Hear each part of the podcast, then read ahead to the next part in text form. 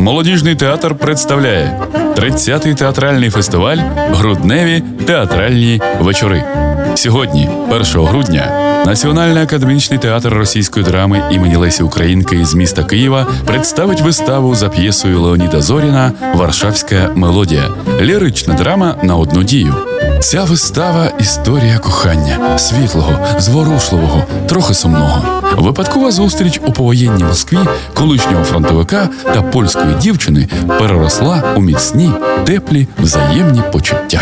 Початок вистави о 19 годині. Квитки можна придбати у касі театру за адресою вулиця Родімцева, 4 або замовити за телефоном 77 49 53.